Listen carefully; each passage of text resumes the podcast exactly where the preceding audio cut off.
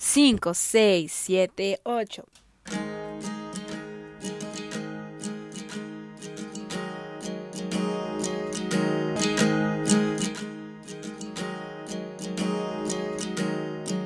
Bienvenido a este nuevo capítulo. Te pregunto, ¿estás listo? Porque nosotros ya estamos listos para escuchar al invitado del día de hoy. Empezamos. Hoy nos encontramos con el director de la compañía Incandescente Teatro Musical, Gilberto Acevedo, el cual nos hablará un poco sobre su experiencia a través de la danza, cómo fue su acercamiento a ella y un poco sobre los estereotipos de género dentro de la danza. Bienvenido Gil, me encantaría que nos contaras un poco sobre ti. Pues mi nombre es Gilberto Acevedo, tengo 27 eh, años recién cumplidos, bueno, más o menos, y pues soy de Torreón, Coahuila soy, eh, soy un artista local, soy, soy bailarín, soy actor. Estudié la licenciatura en danza contemporánea aquí en, aquí en Torreón, Coahuila. Terminé hace ya algunos dos años más o menos. Y pues a partir de ahí em, inicié una, una compañía de teatro musical aquí en Torreón que se llama Incandescente. Y pues he venido trabajando en conjunto con, con, los demás directores e integrantes de la compañía a lo largo de estos dos años, presentando diferentes proyectos de danza, de teatro, de música y actualmente todavía me, dedico a lo mismo. Entrando un poquito en tema, como lo mencionaba en, el, en un inicio, ¿cómo fue tu encuentro con la danza, Gil? Y estos estereotipos de género, que es el tema que me gustaría también abarcar dentro de este capítulo? Pues fue hace muchos, muchos, muchos años. Yo creo que desde chiquito había querido participar o estar en el escenario, solamente que buscaba otros, otras disciplinas. Pero por ahí más o menos de los 16 años aproximadamente, o si no es que desde los 14, eh, pues me, me, dio la, tuve la, necesidad, no sé, las ganas, el deseo de, de poder desarrollar un talento como bailarín, es decir, me llamaba la atención la danza, en aquel entonces me gustaba muchísimo el jazz, obviamente eh, como, como, ya el tema lo toca, pues ha sido complicado, era difícil, si actualmente para muchas personas, en este caso hombres, es complicado, años atrás pues todavía era más difícil. Gracias a Dios ha evolucionado el pensamiento en algunos casos, pero me acuerdo de esa edad que estaba muy chico que pues yo pedía a mis papás, a mi mamá en ese entonces que, que, me, que me llevara o que me, que me permitiera bailar, que era lo que en ese tiempo quería. Y pues sí, sí fue complicado, fue, fue este, no, por ese lado no, el lado del, baile no, mejor busca otras cosas, mejor dedícate a la escuela, que es lo más importante, que sí lo es, pero todos requerimos una distracción u otra cosa en que canalizar las demás emociones y, y sentimientos y demás, ¿no? Entonces, recuerdo que en ese tiempo fuimos a visitar, mi mamá me llevó a un grupo, a ver un grupo de danza porque yo me imaginaba que era pues lo que me gustaba o algo que me, que me llamaba a mí la atención. Y pues la realidad es que el grupo que llegué era de folclore, que la verdad es muy bonito, muy muy padre, pero no era lo que yo quería, no era lo que me gustaba, pero como eran amigos de mi mamá, ella decía, pues entrale aquí, vamos a ver si prueba suerte aquí, prueba a ver si aquí te agrada también, si te gusta, mira, hay hombres bailando con mujeres, hay este, los trajes que usan, que México, que no sé qué lugar, que esto y que el otro. Y vamos a intentar aquí a ver si te gusta. Entonces, la verdad en ese tiempo me sentí comprometido con la gente con la que me llevó mi mamá. Claro, estuvo que no era lo que me gustaba, no era lo que quería y, hubo, el hubo ese momento de, de reflexión y de revelarme y de decir, es que esto no es lo que me gusta, esto no es lo que me llama la atención, entonces quiero mi propio camino en la danza, a pesar de que ya hacía otras cosas. Y pues voy a buscar, entonces fui a, diferentes clasecitas que ofrecían las academias eh, de algún baile moderno o de a veces de jazz, a veces otras cosas que, que podían, que estaban accesibles para que la gente conociera y se entrenara de alguna manera. Fue entonces como, como comprobar si es lo que quiero, si es lo que me gusta, me llama la atención, es muy caro.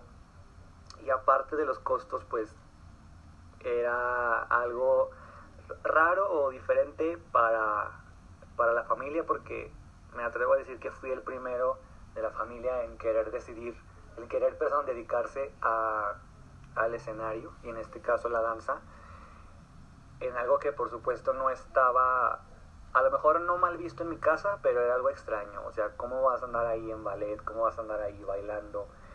Ocúpate en la escuela.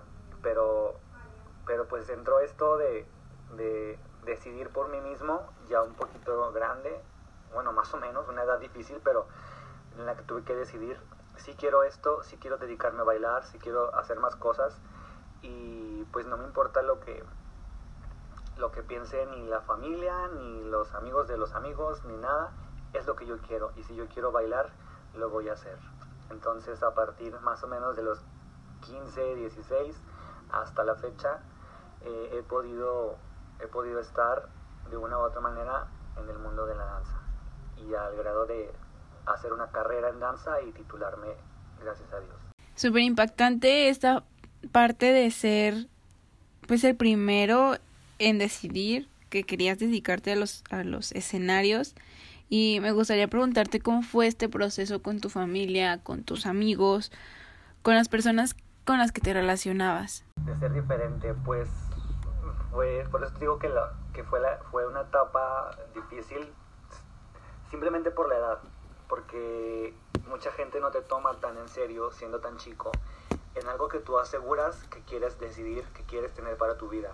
Entonces, te, cuento que en ese tiempo estuve, eh, estuve como corista con un grupo de amigos que pues todos o eran, o, cantaban o, tocaban un instrumento y, te digo, como te comento, venía haciendo más cosas ya empalmado y cuando digo me quiero dedicar a bailar, pues todavía seguía siendo el raro, aún dentro de mis amigos que hacían algo de artes, todavía seguía siendo el raro. Entonces, mm, pues era, era esto y empezó el sacrificar salidas con mis amigos, el sacrificar reuniones familiares, eh, pues todo tipo de eventos familiares y de mis demás amigos que, que llevaban una vida entre comillas ordinaria, este, entre comillas normal, para estar yo en un salón de danza o en un salón o en un teatro dando función o un escenario dando función o en, un, en una clase de algo. Entonces fue desprenderse un poquito, no abandonar, porque todavía los seguía viendo y actualmente todavía, pero si tú no te la crees, no te la va a creer nadie. Entonces, pues yo empecé por esto, yo empecé creyéndome lo que yo quería, más allá si, si me iba a gustar toda la vida o si solamente era el momento, era el tiempo en el que yo quería hacerlo y si me duraba un mes o toda la vida, había logrado realizar lo que yo quería.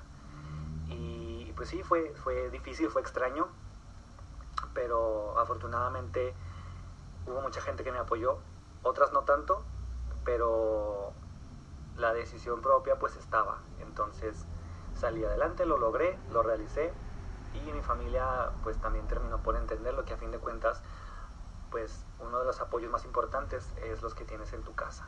Y gracias a Dios, no al principio, pero después lo pude tener.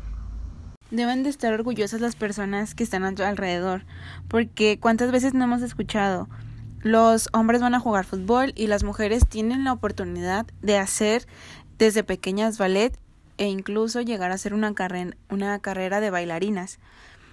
¿Tú qué percepción tienes sobre esta situación? Pues es que justamente este tema siempre lo siempre he considerado a mi opinión y sin intención de cambiar a nadie. Este pensamiento viene desde el machismo y no voy a no voy a meterme a ese tema más, pero pero precisamente las mujeres a esto, los hombres a esto. Pero ¿por qué? O sea, porque una mujer no puede hacer otra cosa, porque un hombre no va a poder hacer otra cosa también. Todos somos todos somos libres. Entonces, pues no, no fue tan machista en mi casa, digo, más que nada fue como de la, de la misma sociedad, porque efectivamente hubieron conocidos que sí, que sí lo dijeron, o sea, que esa carrera, bueno, que la danza era únicamente para mujeres, pero viene también desde la ignorancia, desde no conocer ahora sí que el mundo de la danza, cuántos artistas, bailarines de clásico, de hip hop, de contemporáneo ha habido en toda la historia. Y, es, y te digo, es parte de esto de no conocer más que lo en la tele, más que lo que te interesa. Entonces, hay muchísimos bailarines que igual que, que yo y que otros lo harán, rompimos y romperemos todos estos estereotipos o todos estos pensamientos, porque eh, pues el machismo y todo esto no es de ahorita, no es de antes y, se sigue viendo. Entonces, pues como te comento, fue decidirme por mí mismo, eh, animarme a, a, realizar esta carrera, a seguir eh, haciendo algo dentro de la danza y pues públicamente llevar el talento a los escenarios y que la gente viera que este que pues yo seguí con lo que quería, pero que también tenía yo más compañeros hombres, más amigos hombres y mujeres y podíamos todos llevarlo a cabo. Entonces, pues en mi casa, te digo, ya, ya después tuve, tuve el apoyo y, y realmente ya, ya no, ya no me importaba tanto, ya era lo que a mí me hiciera feliz, siempre buscar lo que a mí me hiciera feliz y si en eso yo me sentía bien, mi familia estaba de acuerdo y mis amigos más cercanos también. Súper interesante todo esto que nos has estado contando y me gustaría saber, bueno, que nos dijeras a todos cómo fue este proceso para entrar a la carrera de danza. Pues es que el, el proceso o lo que te pudiera contar es, es muy largo y es muy tiene demasiadas cosas. Este, para poder resumírtelo, para poder contarte algunas de las cosas. Ah, cuando de lo que te platiqué sobre el grupo de folclore y sobre las cosas que, que quería yo hacer y que sí, que no, pasó justamente antes de entrar a la escuela de danza. A lo mejor un año antes, no, bueno, más o menos. Pero entonces, yo me entero de la licenciatura en danza y fue porque fui a la misma escuela a una clase abierta que dieron de, de danza contemporánea. Entonces, pues me llamó la atención. Luego, luego que llegué, vi la escuela grande, los espejos, la duela, las barras. Todo era como que un lugar grande para puros bailarines. Y estaba lleno de bailarines, había muchísima gente. Entonces, pues luego, luego me llamó la atención. Ahí mismo nos dijeron de la licenciatura. Y, y la verdad, pues con todo el miedo también y todo el valor dije, pues me voy a aventar, iba a haber una audición. Y ya era algo serio, sí me explicaron el plan de estudios, eran, fueron cuatro años y medio. El plan de estudios cómo consistía, el horario que era todo el día prácticamente. Y los costos, que en ese entonces pues no tenía el apoyo económicamente para, para hacer una licenciatura en nada, pero pues ahora sí que conseguí el dinero para el puro examen, para unos estudios que tenía que hacerme, de, que pedía la escuela. Fui a hacer mi examen, nadie sabía, es algo que yo me quedé solamente guardado, hasta cuando publicaron resultados y con los nervios, porque mis nervios no eran de ser rechazado, mis nervios eran de ser aceptado, porque entonces, ¿qué iba a hacer? ¿Cómo le iba a decir a mis papás? ¿Qué iba a hacer? todas las tardes qué pretexto tenía todo esto y entonces pues me lo guardé, me lo callé hasta ese día que dieron resultados y efectivamente fui aceptado. Entonces pues pasó un tiempito y el primer día de clase, el primeritito día de clases le dije a mi mamá, agarré mi mochila, ya me voy. ¿A dónde vas? Voy a estudiar danza. Voy a empezar una carrera en danza pero que dónde, cómo, que no sé qué.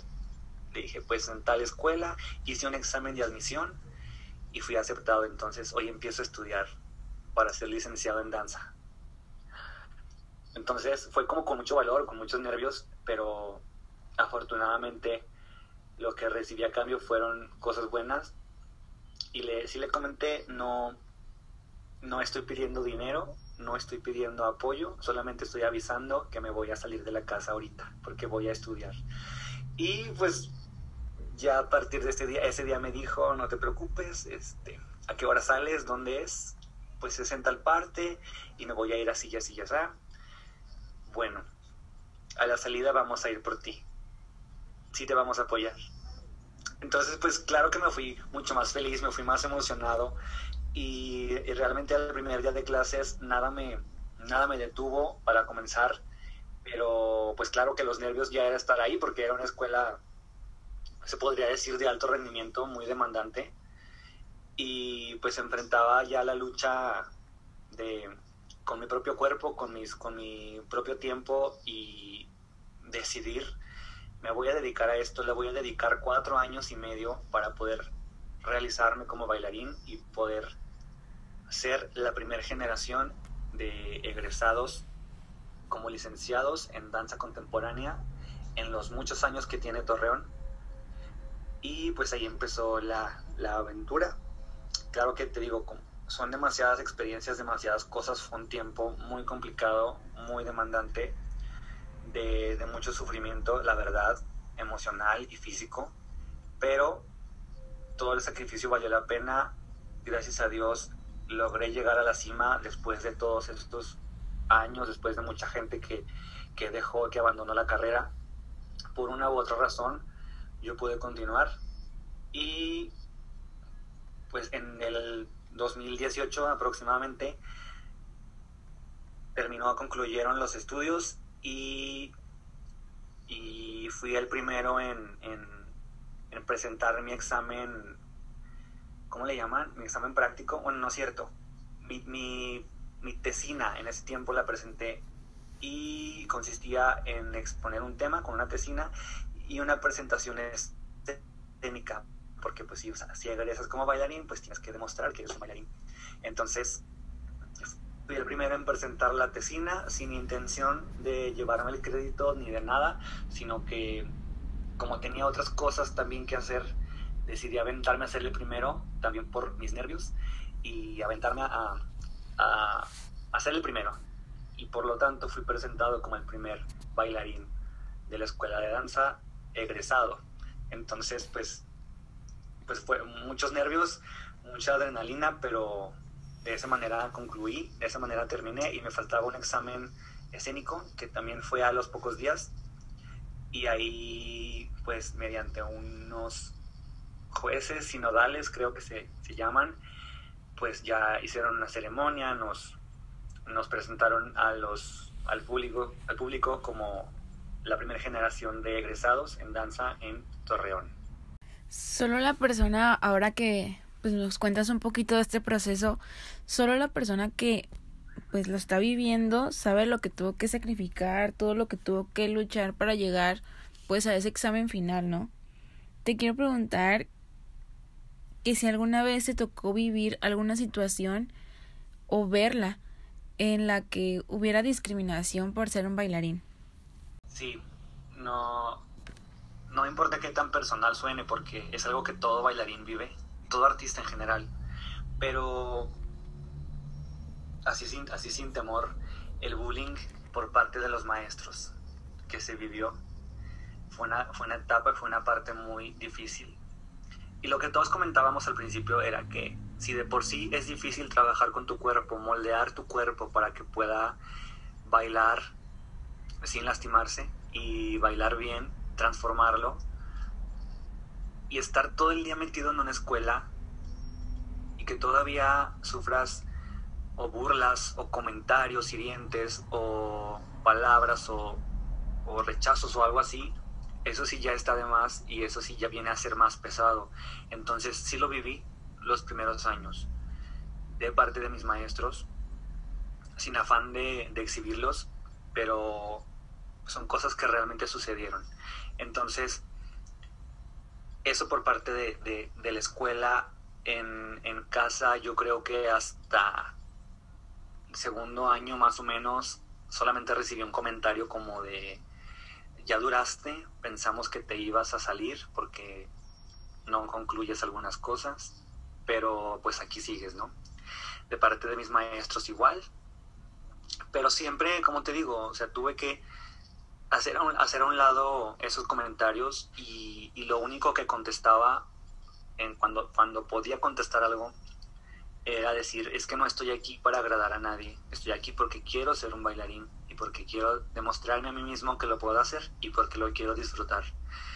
No, no importa si ustedes piensan que no voy a terminar o que sí o que no, yo estoy aquí por decisión propia. Y, y como te decía al principio que, que a la par de la danza he hecho algunas otras cosas, pues también estaba mi parte como actor, que también hacía obras de teatro, hacía musicales y otras cosas, pues también era, también era lo mismo de, es el bailarín, es el actor que quiere ser bailarín, el bailarín que quiere ser actor, el que le gusta cantar pero también le gusta actuar. Bueno, quiero ser un artista completo, que hay de malo si me dedico a actuar mientras no venga a la escuela o viceversa yo cumplo mi horario de clases y me entreno y doy lo que, lo que pide la escuela y hasta más.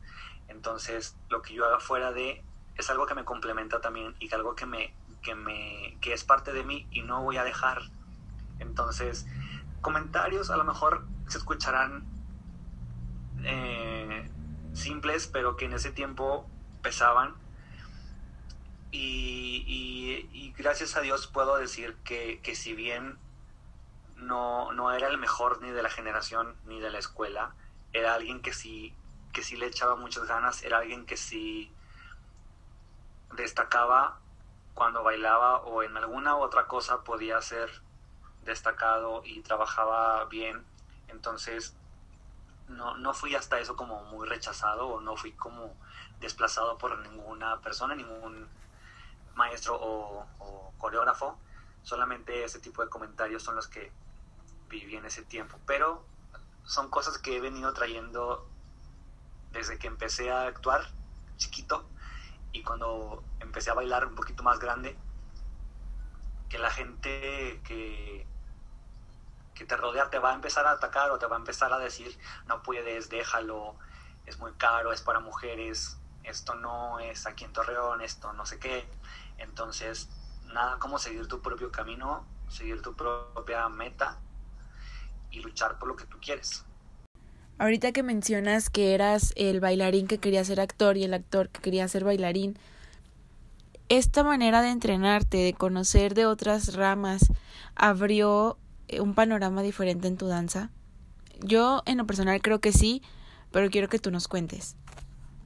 Por supuesto que sí, complementa, refuerza y, y ayuda, pues ayuda demasiado. Fíjate, yo creo que en el primer año de la carrera que eh, sí cursé el primer año y luego tuve vacaciones que son las de verano. Tomé un curso o un taller actoral aquí mismo en Torreón y se trataba de presencia escénica. No solamente es realizar los pasos la coreografía es saber pararte saber cómo caminar saber hasta cómo voltear y cómo transmitir y proyectar algo desde tu cuerpo hasta con tu cara, hasta con todo.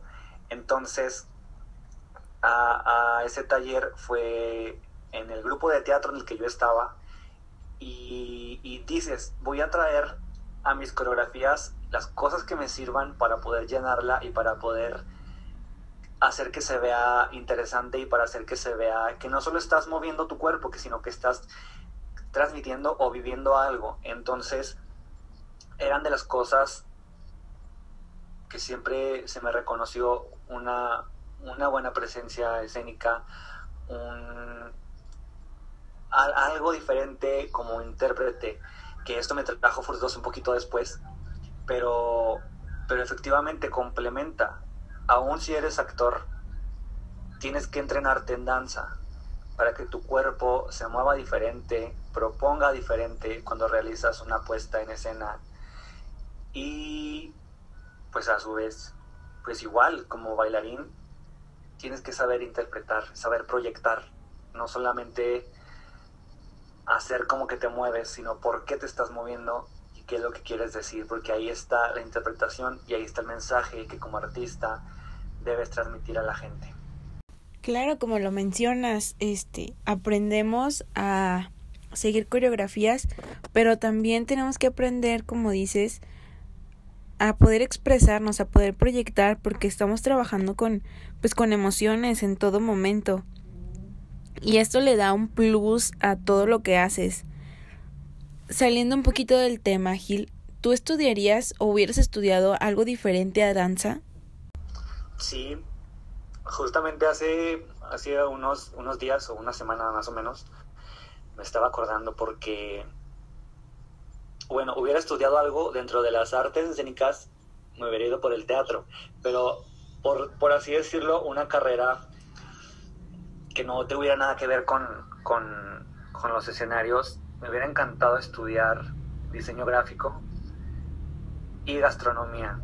Son, son sueños que tengo así medio frustrados que no, nunca pude llevar a cabo, pero si no hubiera sido artista, yo creo, o algo, o algo escénico, me hubiera gustado tener esas, esas dos carreras. Definitivamente. Pues aún eres joven y nunca es tarde como para hacer nuevas cosas e intentarlo. Gil, oye, como lo dije al principio, eres el director de la compañía Incandescente Teatro Musical y me gustaría que nos contaras algo especial sobre ella. Sé que todo es especial, pero algo que quieras compartir especialmente para este capítulo. Desde muy, muy chiquitillo, mi sueño más grande, más grande, fue ser actor. Y como te digo, que fui creciendo, fui conociendo algunas cosas de canto, algunas cosas de la danza. Y, siempre soñé con ser actor no me importaba si de cine, si de teatro, si de novelas, si de lo que fuera. Con saberme que estaba actuando, yo iba a ser feliz de chiquito. Y lo pude hacer. Pero conforme fui creciendo, pues más sueños vinieron a mí, más, más deseos de, de hacer cosas, de, de presentarme afuera o de mismo aquí en Torreón, pero con cosas importantes. Y con lo que fui haciendo. Entonces, más grande conocí el teatro musical, que integra la danza, el teatro, la música, el canto, entre otras áreas. Entonces, pues era mi lugar favorito, era mi lugar feliz o mi actividad favorita porque podía juntar las cosas que me gustaban en una sola ocasión.